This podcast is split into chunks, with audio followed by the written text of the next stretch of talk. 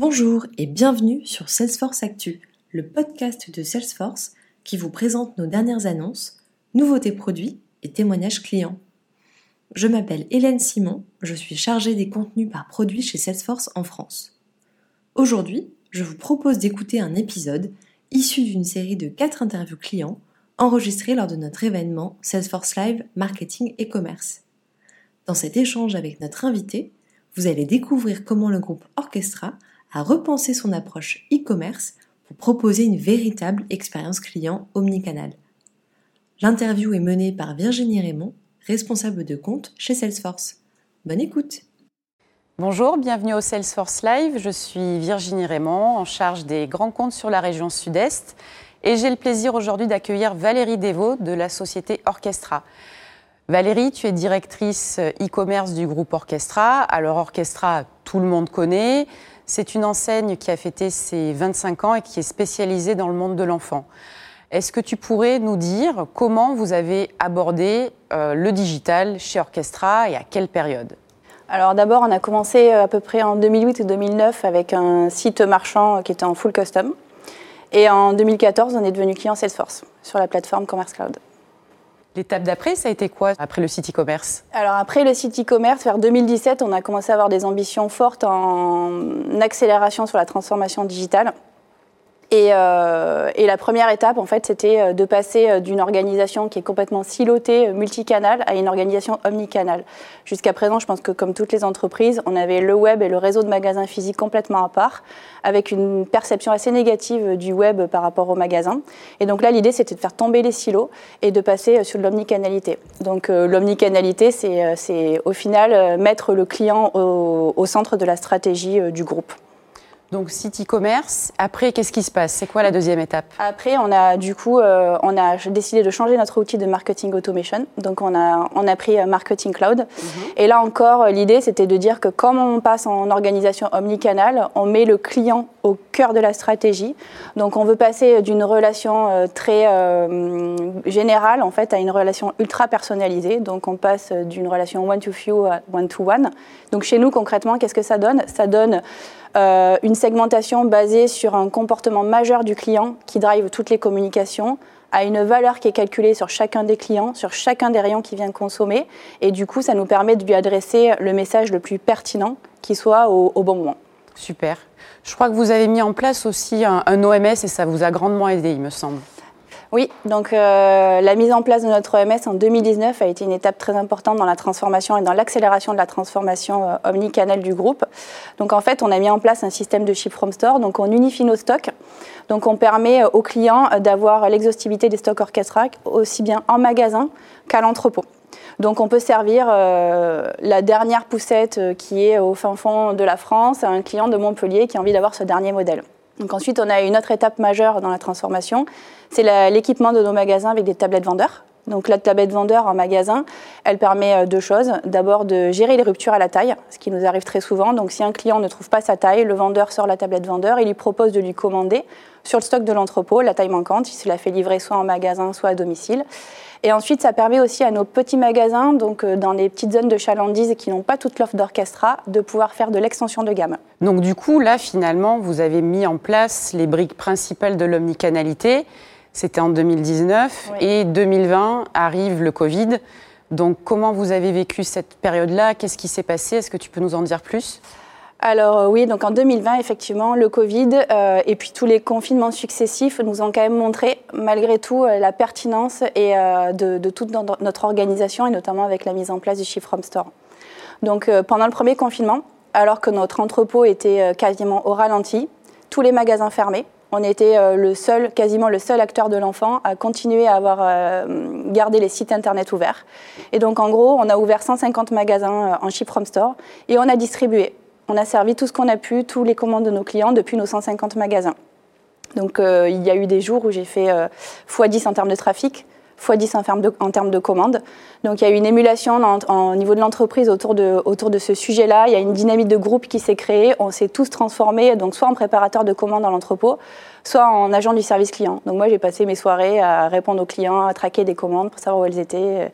Et donc il y a eu un, c'était très fort humainement parlant cette période-là. Je crois que tu m'avais dit que vous avez fait en trois mois l'équivalent d'un an de chiffre d'affaires. La plateforme Salesforce, elle a tenu le choc? Oui, donc exactement. Donc en trois mois, j'ai fait l'équivalent de, mon chiffre d'affaires annuel. Donc euh, j'ai parfois fait x10 en termes de trafic, en termes de commandes. On a perdu à peu près une centaine de millions d'euros avec nos magasins fermés. On a récupéré une vingtaine de millions d'euros avec le digital. Et pour autant, je me suis jamais posé la question de savoir si euh, la plateforme tiendrait le choc. On n'a eu aucune interruption de service. Donc vraiment, ça a été la tranquillité euh, pour moi de me dire que je pouvais faire x10 tous les jours. Et il n'y a eu aucun problème.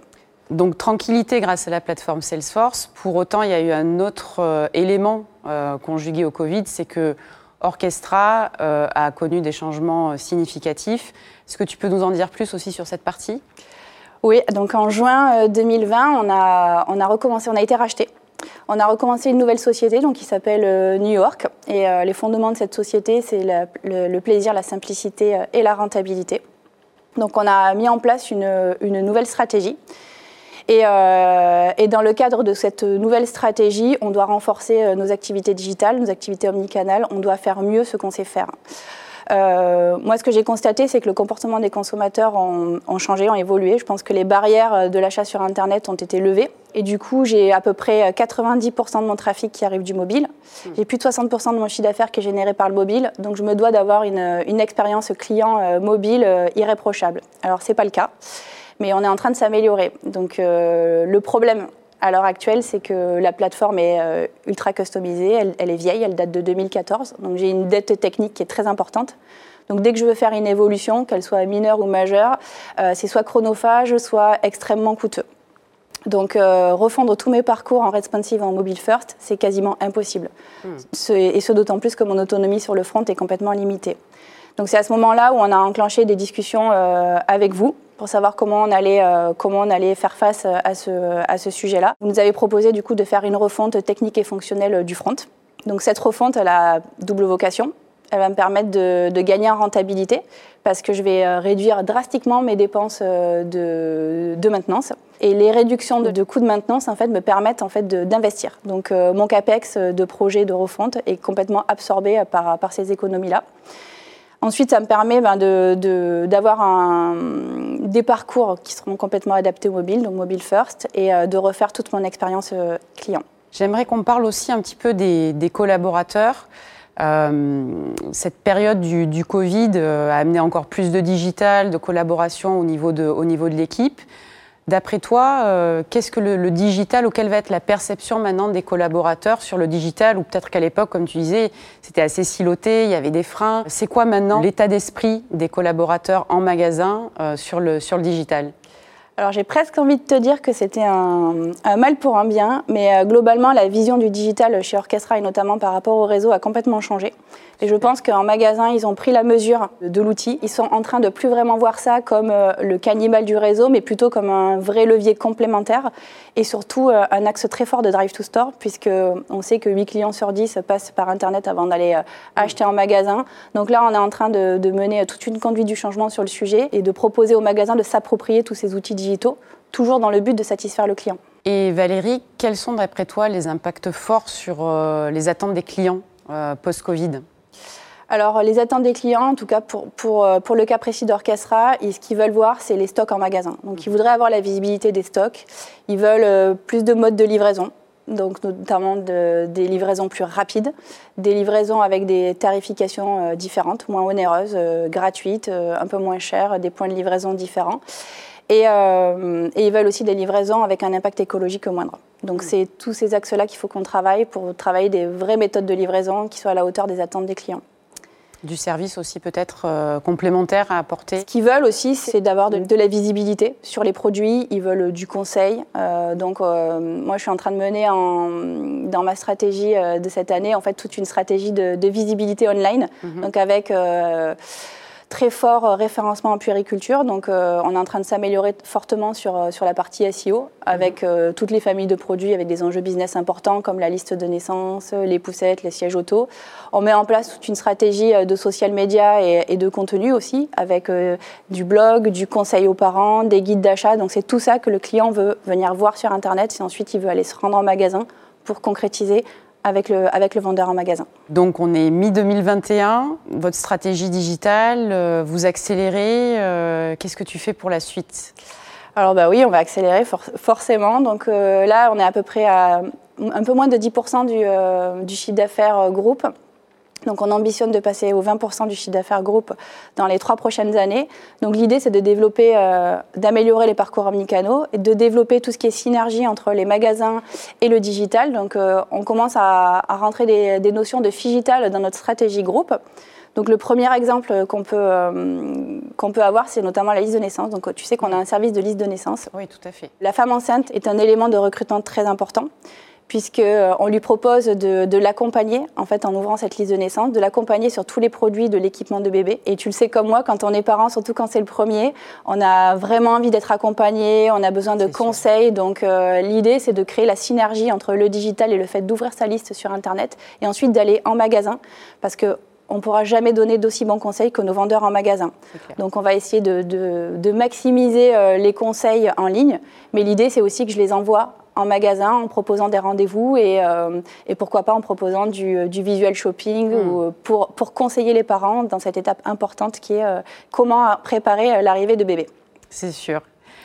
Et les prochaines étapes immédiates pour vous, ça va être, ça va être quoi justement? Je pense que la, une des prochaines étapes sera le service client parce que pendant, pendant les confinements, on a, avec tous les, toutes les commandes qui ont été passées, donc tout n'a pas été rose. On a pris énormément de, clients, de commandes.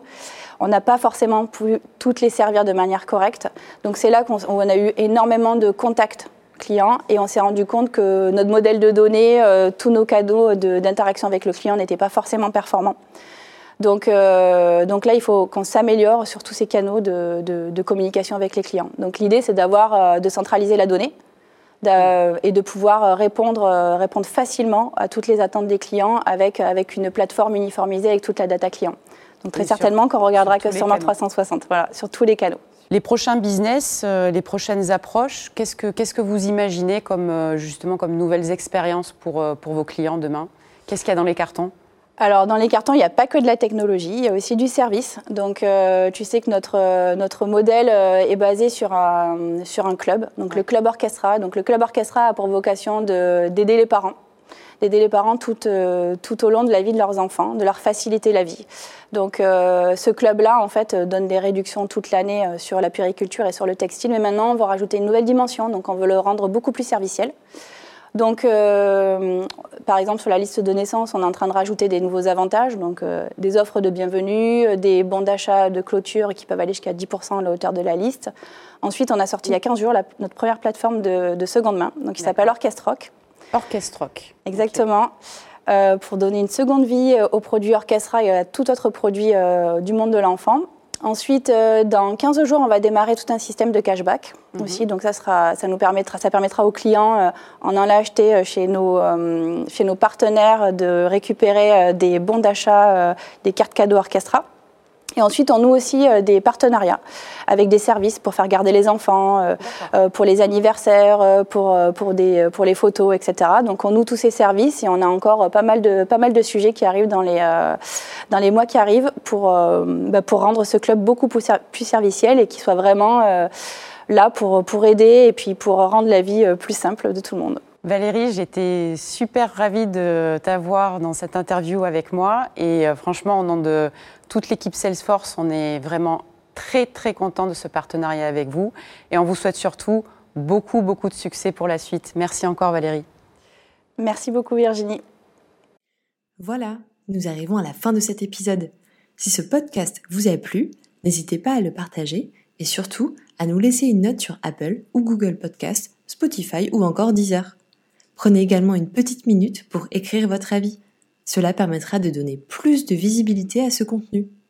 Un grand merci et à bientôt